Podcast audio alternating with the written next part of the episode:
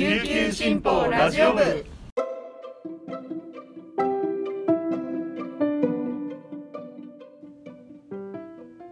おはようございます。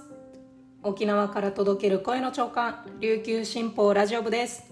2021年9月21日火曜日本日のパーソナリティはデジタル推進局デジタル編集グループの大城典子が担当します。今日の那覇の予報は晴れ時々曇り最低気温25度最高気温31度となっています。タイトルを見てお気づきの方もいると思いますが琉球新報ラジオ部ついに配信100回目を迎えました。5月に本格スタートしてもうすぐ5ヶ月毎朝コツコツやってきて感無量であります。今日は100回記念でスペシャル回となっていますので皆さんにいち早くお聞きいただきたくピックアップニュースのコーナーはいつもより巻きでいきたいと思います。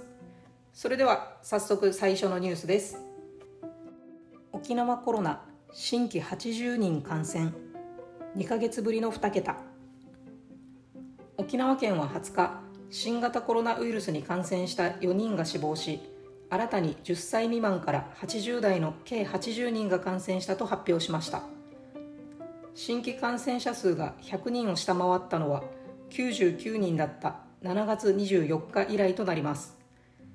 直近1週間の人口10万人あたりの新規感染者数は92.65人で100人を切りましたが全国1位を維持しています。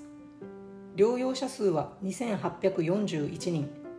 直近1週間の新規感染者数は計1316人で県の警戒レベル判断指標で最大の第4段階を維持しています。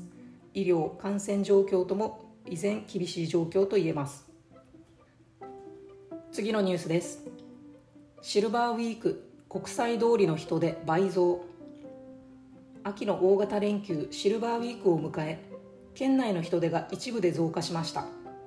連休中の19日と1週間前の同じ時間帯の人出を比べると国際通りの午後9時台平均の人出は105.3%増加でした。厚生労働省にビッグデータなどを提供するアグープのデータをもとに19日の人出を分析しました。午後9時台平均の人出は前の週の同じ曜日と比べ沖縄都市モノレールの那覇空港駅で24.1%増でした。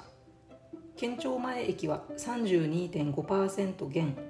牧師駅は5.5%減と前の週よりも少なくなりました。午後3時台の平均では那覇空港駅が31.2%増国際通りが4.6%増となった一方で牧師駅が11.7%減県庁前駅が10.6%減でした。次のニュースです。ミルク支援広がるは困窮家庭に無償提供。経済的な事情で赤ちゃん用の粉ミルクを買えない家庭を支援しようと県内で取り組みが広がりつつあります。ボランティアや行政窓口薬局フードバンクセカンドハーベスト沖縄などが連携するベビーミルク支援プロジェクトです。主に生後すぐから1歳半までの赤ちゃんがいて経済的に困窮する家庭に無償でミルクを届けています。こうしたミルクをメインとした支援は全国的にもあまり例がないということです。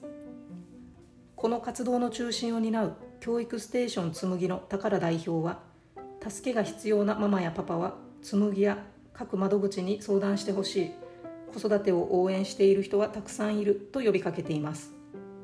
紬では各団体や個人からミルクの寄贈や寄付を受けて各家庭に届けるプラットフォームの役割を果たします。集められたミルクは本島内に限りボランティアが個別宅配で届けています。個々の支援の目安は3ヶ月ですが状況によって継続することもあります。ミルクと一緒に寄贈されることがあるおむつやベビー服離乳食なども必要に応じて届けているということです。この活動が始まったきっかけや問い合わせ先また協力機関の一覧などは今日の琉球新報紙面またはウェブサイトに掲載していますのでぜひチェックしてみてください。以上本日のピックアップニュースでした。さあ続いてはスペシャルゲストを招いての楽しいユンタクをお届けします。ぜひ最後までお耳をお付き合いください。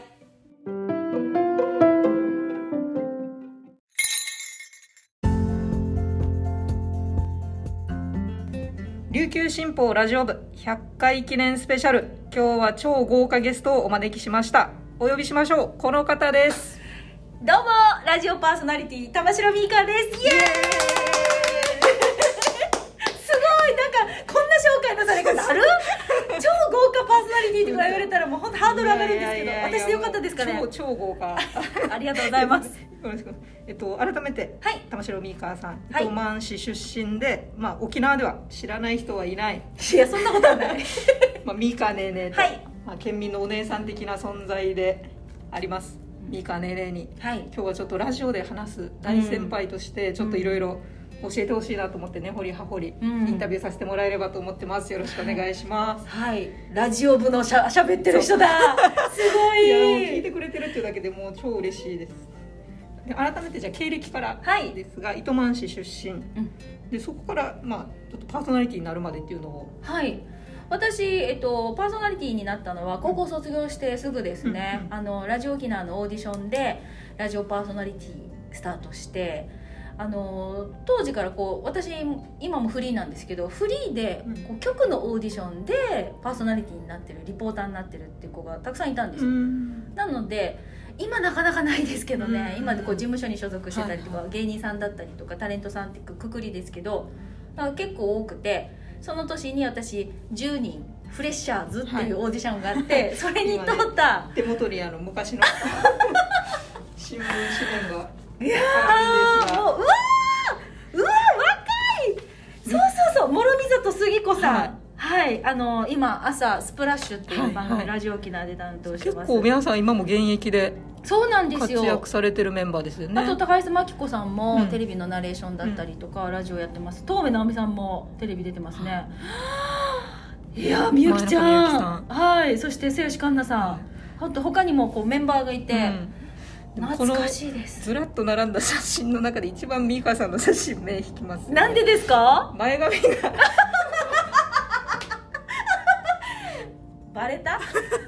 すごすごいですねすごい前髪短い。あのね、う前髪切りすぎちゃった女子って流行ってたさ。あちょっと前にちょっと前に。数年前に、ねモデルさんの、はいでもこれ多分私が走りだと思うんですよ。前髪切りすぎちゃった女子すごい満載で20年以上前ですね。あの気になる人はあの図書館とかで。やめてやめて。1994年の琉球新報を探してもらえれば。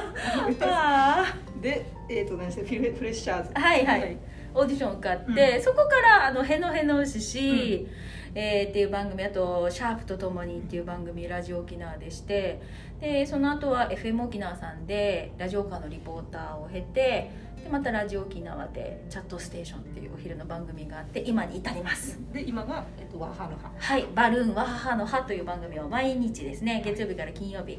金曜日はねあの小橋川由子アナウンサーが担当してますが、私が月木で担当してますまあ、オーディションを受けたっていうことなんですけどもとはいもとこのパーソナリティになりたいとか、ラジオ大好きみたいな感じだったんです。違うわけよ。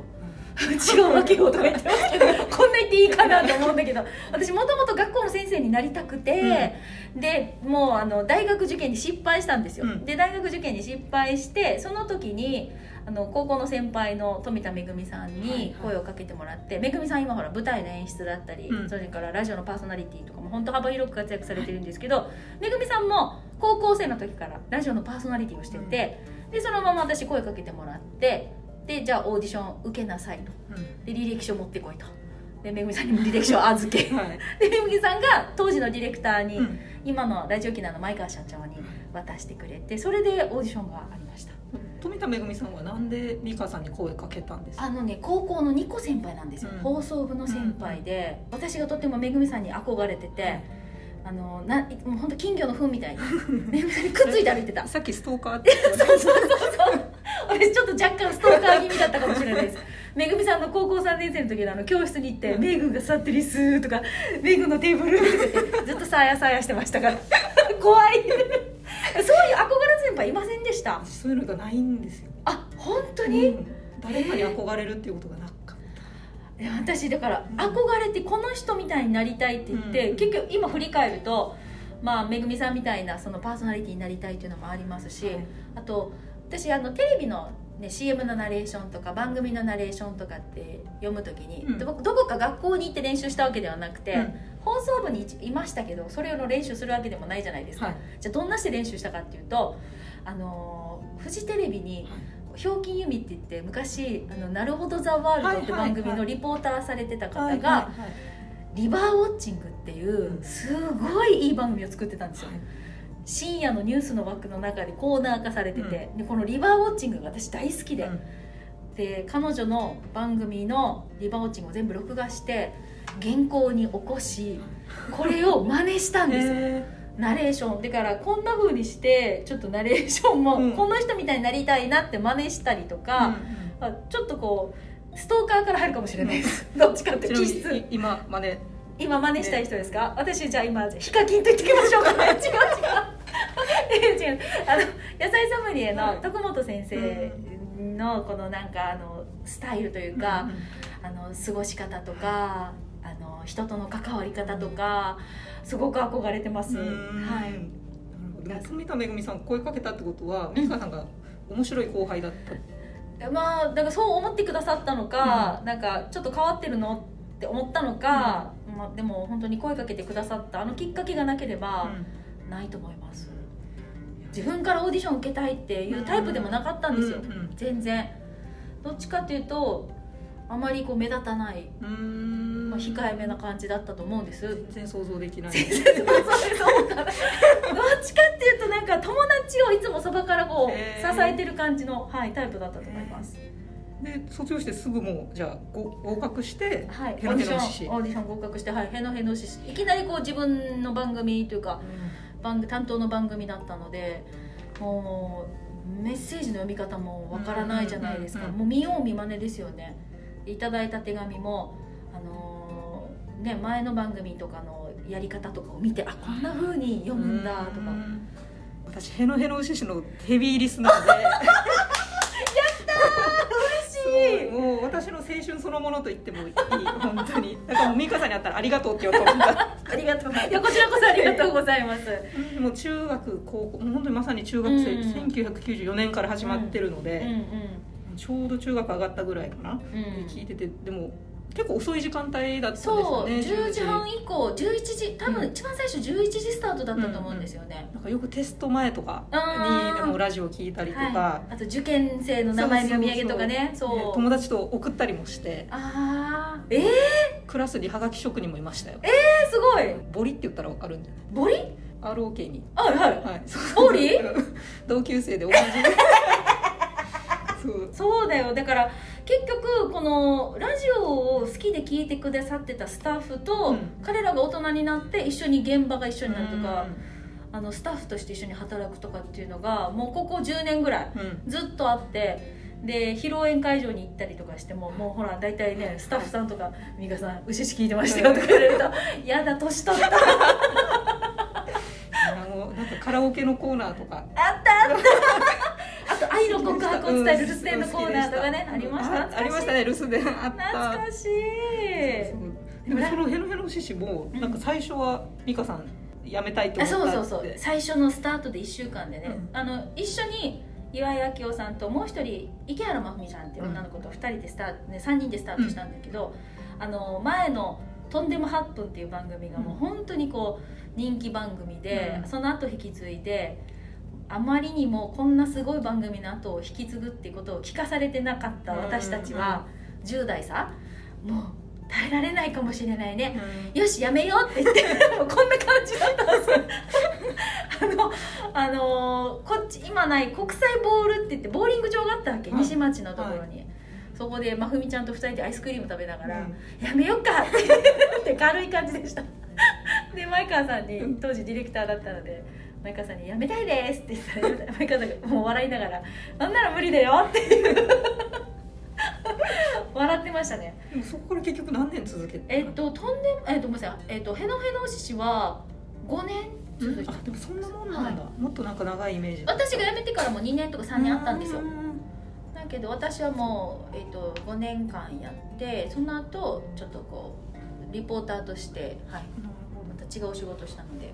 結局じゃあ大学進学はせずにそうなんですよ。ラジオの世界に。そうそのまま。だからあのいろいろ学校公演とかで、みんなしょお仕事体験とかあるんだけれどもなんかその話をする時に本当だったらね進学してい。ろいろこう言いたい立場でもあるんですよ。親として。ねみんないろいろ勉強してよって言いたい立場でもあるんだけど、好きなことをこんなに早くチャンスとして見つけて、うん。チャンスをもらえたっていうのは私とってもありがたかったし、うん。あのーだから子供たちに言うのっていうのはあのやりたいことを一生懸命やってねってしかなんか言わないんですよ。自分の子供にも、うん。自分のやりたいことをまず見つけてほしいって言って、だから進学っていうよりもやりたいことがあってそれが進学が必要だったら進学していいけどやりたいことを一生懸命あなたが今情熱を注げるものがあるんだったらそこに注いでほしいってよく言うすごい。いやいやいや。急にお母さんも。ごめんごめんごめんごめんやめて。ちゃんと真剣な話も一応しとかんといけんさねえっと、パーソナリティとしてはラジオ沖縄専属になるんですいかや違います。私今は、えっと、RBC でも、うえっと、野菜ソムリエスタジオベータって言って、その野菜ソムリエの資格を生かしてゲスト招いたりとかあのいろいろと食の話をねあの発信したりとかっていう番組もやってますし私あと「ウィンウィン」っていう、はい。あれの料理コーナーをずっと担当してるんですよ。であとはあの旅チャンネルって言ってし、えっと、スカパーとかあれでやってるうん。旅の番組、沖縄のやつを私ずっと10年ぐらいですかうね、リポーターで。ね。本当にあれが結構ハードだわけよ。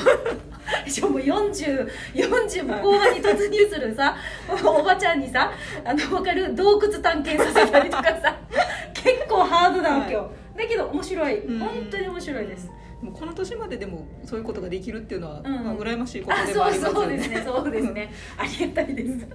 まあ、今回ねラジオ部のスペシャルとして呼びしたのでいろいろ聞きたいこともあるんですけど、うんうん。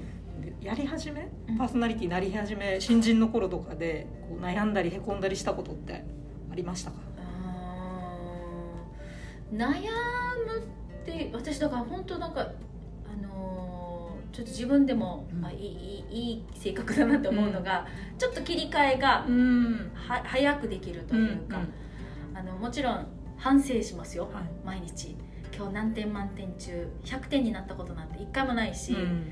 あのどっちかっていうと30点とか、い。毎日生放送30点だな今日ああ30点しかなかったなとか、うん。結構あれなんですけど美味しいの食べて寝ちゃうとよしまた頑張ろう。っていう気持ちになれるので切り替えの速さはすごくあよかったなって思いますけど、なかなかねあのーこのヘナヘナ獅子の時にはなかったんですけど一人喋りをした時のそのチャットステーションの時には、結構悩む時間は長かったと思います、毎日毎日ちょっとこうなんかこの喋りが自分には向いてないんじゃないかなとか、あのそうね生放送が怖いなとか、うん。うんな私ってどんな風にあの人から評価されてるんだろうとか、そういうのもやっぱり気気になりました。うんこれ岩井明夫さんの後そうを継いですはい、直後です、うん。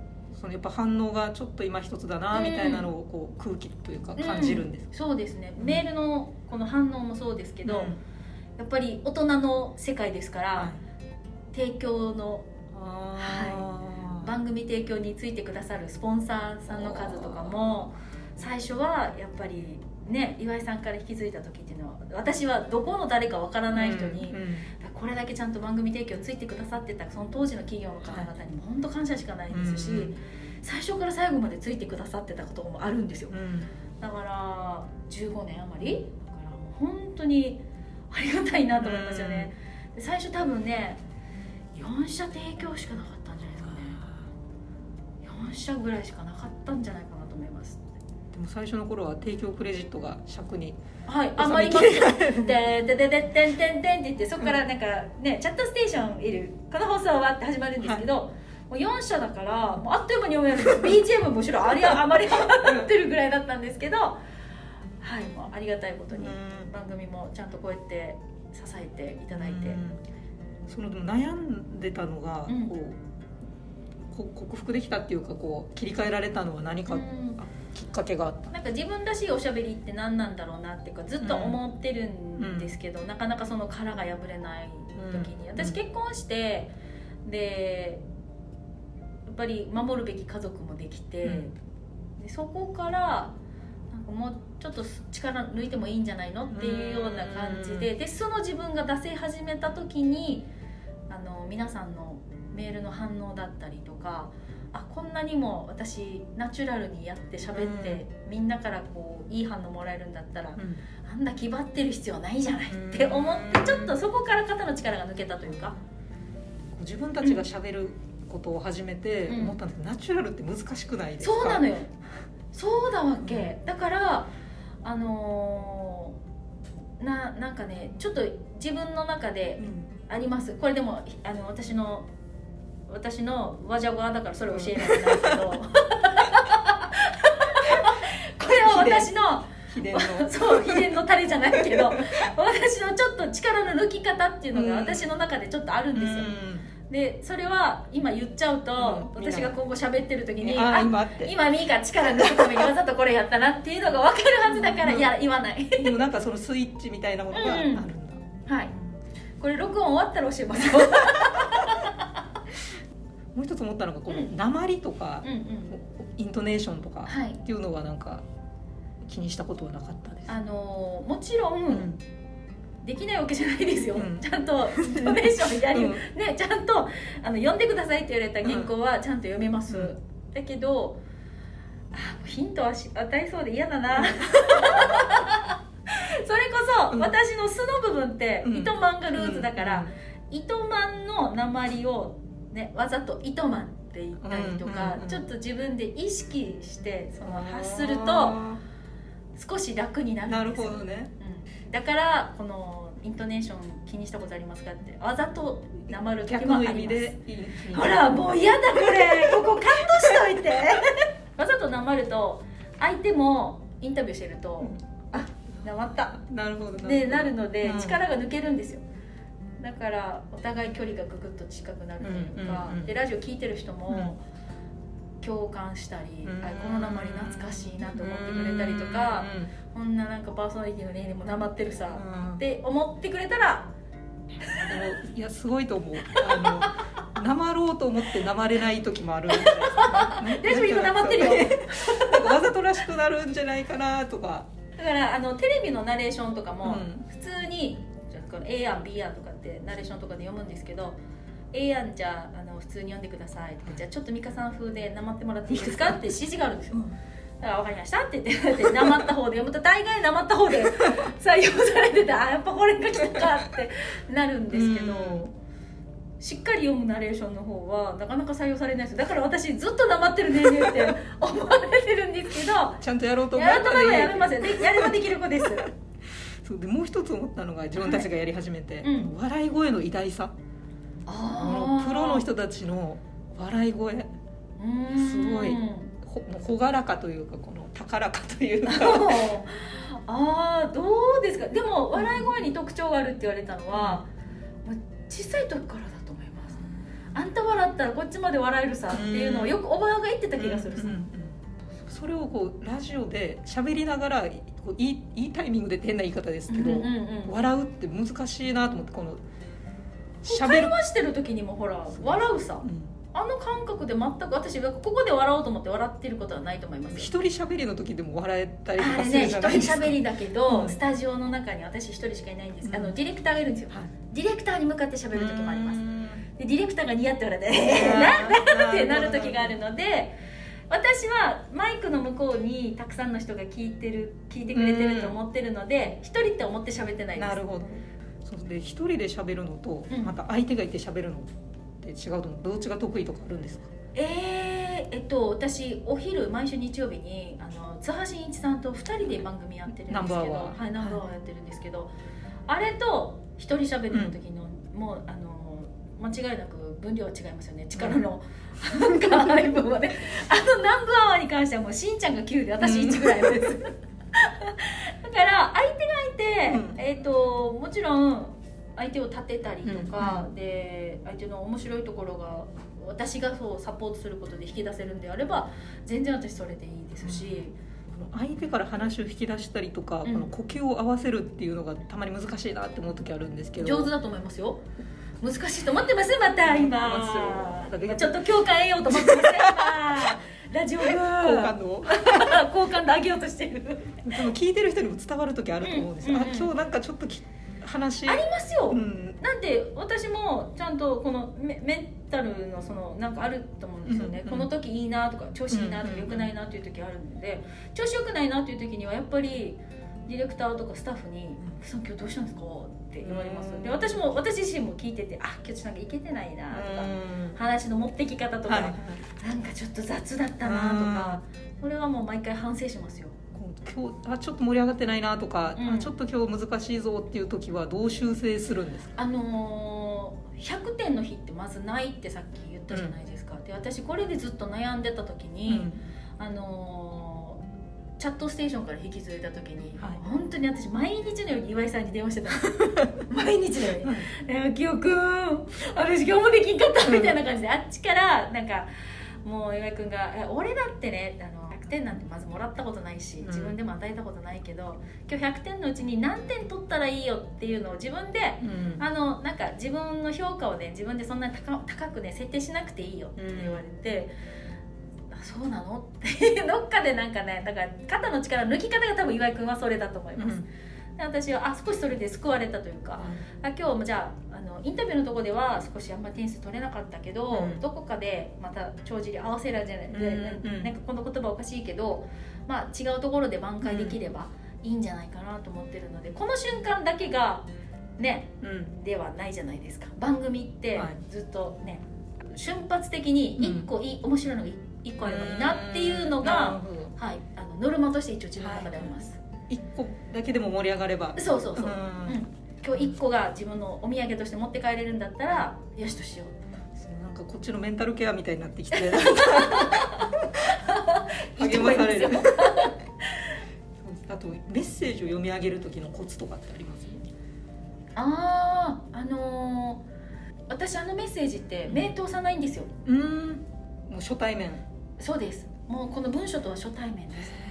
でそこでこの人のなんかもう書き方とか、うん。もう点とか丸の打ち方とかで、ああのちょっとゆったり読んでほしいんだなとか少しうん。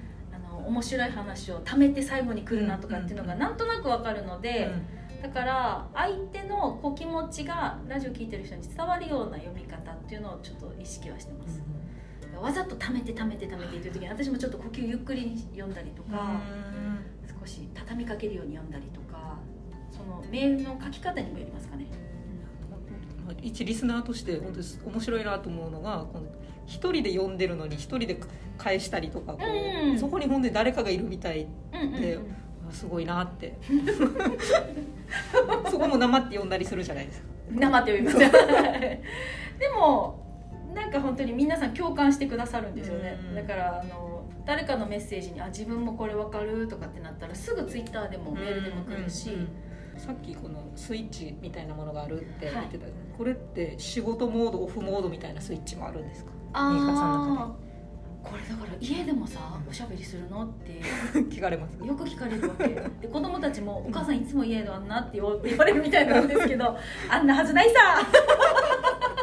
絶対ないさもうあんななんかあれですよ。私どっちかっていうとお家では厳しいお母さんだと思います。へもう本当に旦那さんがすごいほわーんとした感じうなんです、ん。でも誰かが締めないといけないさね ね。ギュッと。ギュッとね、うん。だから私がどっちかというとピシッてやってる感じですかね、うん。はい。今ちょっとお子さんの話も出ましたけど3人でしたっけ、高校2年生中学校2年生小6です。そうか。でも結構大きいですねみんなみんなも、うんうん。出産とか育児の間ではじゃあ仕事離れてる時期っていうのも結構じゃああーでも私育休短いです。一番上の子とかは出産する2週間前まで生放送やってたし産んでええでしょ。本当にようできたなって私も思うんですよ。2週間前まで毎日生放送でラジオ機内行ってたんですよ。で出産して2ヶ月半がちょうど改編の時期の10月だったので、10月に戻って。まだ首もじゃあ座らない。そうです。だからおばあちゃんたちにちょっと私の母旦那さんのお母さんと交代交代で見てもらって生放送の時間帯だけ、はい、じゃあもうあんまり話す仕事から離れたっていうのはあんまりない？多分長く離れたのはそのチャットステーション卒業してから1年近く10ヶ月ですか。うん休んだ時が多分一番生放送から離れた時間ですねそれはなんで離れたんでしたえっ、とちょっとお子さんお子さん自分で おかしいおかしいでしょお今お子さんおかしいおかしい。子育て少しうん。ちょっとやり集中したかったというか。子供たちが今から、えー受験とかそうえそうです。ん。受験の前もあったしであと中2の子もバスケットでこういろいろと集中していろいろプレーしてる時期だったので、だからそのサポートも一生懸命やりたかったですし、で長男野球やっててこういう学校行事も子供の部活のサポートも何一つできなかったんですよ、だから申し訳ないなって気持ちがずっとあって、だからじゃあちょっと休んでちょっと気分気自分の気持ちもリセットできたらなと思って、うん。でもか関われば関わると子供たちもやっぱりお母さん来てくれるとすごい嬉しそうだし、で今子供たちのその生活っていうかその部活とか行事とかあの辺をメインでは働くようにしてます。今自分の働き方も、うん。はい。その離れてる時期に自分がラジオを聞く側にはなってたんなりましたなりました。あ受けるとかって思いながらあのメール送ったりとかしましたよ。やりましたやりました。え本名でですか？いえ本名でですよ、うん。本名で送ったりとかもしましたし。あラジオネームじゃなくて、はい。ラジオネームでも一回送った。言わんけど。採用されたんですか？採用されてない。だからさだから本当にリスナーさんのあの文章の書き方ってうん。みんな素晴らしいと思います、みんななんかねキャッチコピーも上手につけるし、でちゃんとオチまであるメールとかオチがないとオチがなくてすいませんってあったりとか本当面白いんですよ。みんな天才だなと思いますよ。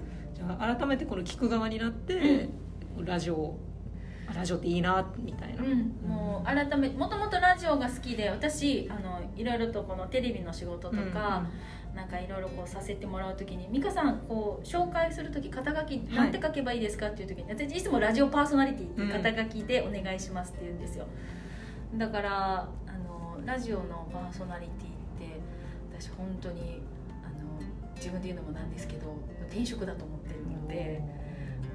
もうこの仕事私多分玉城美香からラジオパーソナリティとっては何も残らないと思うぐらいあの本当にいい仕事だな羨ましいですね。で？もそんなミーカーさんだけど、うん。今年に入った新しいことを。そうなんです。そうなんです。これなんで始めたかっていうと、うん。子供たちがやっぱ大きくなると YouTube ばっかり見てるんですよ、ん。でこれ琉球新報さんの取材でもあのインタビュー答えたんですけど、あの YouTube ばっかり見てるし私とコミュニケーションなかなか取れなくなってきたんですよね、思春期にそうです入ってきて。そうするとあなんか私がその世界に飛び込んじゃおうと思って、うん。すごい。で私が YouTuber だったんですよ。そしたら一緒に今 YouTube 撮ったりするんですよ。あの見ました。ありがとうよくおございます。子さんも登場してます。ねそうそう。で YouTube 一緒に撮ったりとか、で少し長女が軽くちょっと編集でつまんだりとか、えあの教えてくれたりするんですよ。ーあの私好きな会話。ノック外野ノックを、ええもう本当旦那さんあれひどいですよね。ずっと笑ってたんですよ。ああれ旦那さんなんだ。旦那でママー君マーク。この子って誰だろうって。旦那さん。ずーっと笑っててうん。助けも来ない、いや最高でしたね。皆皆さんぜひ見てみて。ありがとうございねます、最後にはい。衝撃のシーンがね、ああそうですそうです。見逃さないでください。よろしくお願いします。でもなんかほのぼのとしてるし、うんね、家族がすごい協力的だなと思って、YouTuber やりたいって言った時お子さんの反応ってどういだやまさかでしょって感じでした。できるの？っていうのと、YouTuber って知ってる？っていう、うんうん。そんな感じだったんですよ、うん。長男に関しても、うん。もうあの俺友達からなんて言われるわけ、うん恥ずかしいとか、結構冷ややかな反応だったんですけど、はい。始めたら始めたで周りの友達とかも「えお前のお母さんの YouTube 見てあれ面白かったな」って言われると、うん。ちょっと嬉しいみたいで、うん。そうなんですよ積極的に関わってくるようになってますね、こんこの先どうなりたいとかどう この YouTube どうしていきたいってあるんですか、じゃあやりたいことを、うん。ね YouTube やりたいって言ってちゃんと今実践できてるので、あとはそうですね YouTube ももちろんそうですけどゆくゆくは私もあの今また一つ勉強していることがあって、はい。あのこれの資格を取ったらちょっとまた職の資格も生かした、うん。ちょっと自分の新しい分野のお仕事もしてみたいと思っなんか資格勉強してるうん、そうですそうです、うん。コロナ禍で時間もあるじゃないですか、うんうん。で土日ってもういつも披露宴とかで司会で忙しかったんですけど、今もうそれもないしで子供たちの部活動もないから、もうじゃあと思って断捨離も頑張ってやったんですよ。断捨離やってもう何もなくなったんですよ。わかります？であと何やるかって言ったらあ自分の時間作ろうと思って、はい、これ取ったらまたお知らせしていいですか？そうですね。ぜひ。そしたら、はまた取材して、はい。い、いですか？でこれ私えゆくゆくはちょっと新しいまたまた分野として自分でやりたいことがあるので。ニューミカネーネーが。えそうです。そうです。じゃあ最後に。はい。えもう最後？早い。もっと喋ってくれるんですか？はい。実は私も糸満出身なのであ糸満の話だったらいくらでもねできるんだけどラジオ部全然関係なくなっちゃうから。はい、ラジオの魅力っていうかシンプルな質問ですけど、うん、ラジオの魅力って何ですか？ラジオの魅力、あのーいろいろ今皆さん面白いものなんかメメディアもいっぱい選択がもちろんし新聞もそうだし、映画なんかいっぱいね、うん。えっとテレビとかもいっぱいあるし、で今なんかネネットで配信されてるいっぱいいろんなものがあるじゃないですか。だけれどもこう耳からダイレクトに入ってきて脳に刺激するって、うん。多分ラジオなんじゃないかなと思うんですよね。あのながらでももちろん聞けるし、楽しめるしでこう寄り添えるというか、誰かパーソナリティの声ってジーンって入ってこないですか、耳から。ね。私だから育休の時はい。すごいラジオ聞いてて、あ育休の時ってずっと喋らない赤ちゃんと一日中いるとラジオがすごいホッとするんです人の声で。あ、ね、なんか自分が社会から分断されたような気持ちになって、だからそういうママさん多いんですよね、でラジオで救われたとか,、は多分すっと誰かの心に寄り添えられるメディアなんじゃないかなと思うので、ラジオ部もそうなりたいと思うんですけどじゃあそうなるためにというか、うんこのラジオパーソナリティとして。うん、これ大切な名乗ってた今ラジオパーソナリティとして。はいあの意識しましたわざとわざと。はい。はいそしてこの大切なことっていうか、うん。心がけたらいいんじゃないかなみたいなことって。私なんかねリスナーさんにね、うん。あの嬉しいこと言ってもらったのが「うん。ミカの声ってえ声だね」って言ってもらったことが笑う声。うん。だからあ笑顔じそうそうそう。笑顔を引き出す声だし、うんミカが喋ってるのをこう聞くと、うん。あ笑いながら笑顔で喋ってる。笑いながらってかなりバカみたいなよ。笑顔で喋ってるなとかで聞く人を笑顔にさせてくれるよっていうなんかその「え声」っていうワードを私もらって、なんかとても力が湧いたというか、私が常に心がけてるのがそうなんですよね。だからラジオ聞いてる人とかに一人でも元気を届けたいなとかなんか共感したいなとか共感してもらいたいなとかなんかなんかいっぱい近くなりたいんですよ。だからそそれを心がけてるので、うん。英語って素晴らしくないですか？素晴らしい。はあ使って使って。言われるミカさんが素晴らしい。使って、う んじゃあ今日はミカネーネーをはい。ゲストにお招きしてスペシャルインタビューお送りしました長時間ありがとうございました。ありがとうございました。あの100回記念ですよね100回記念です。すじゃあ次は110回記念で。でもまたぜひ呼んでください、はいじゃあ資格取った時にははい。漏れなく、よろしくお願いします、じゃあ今日はありがとうごありがとうございました。ラジオ部最高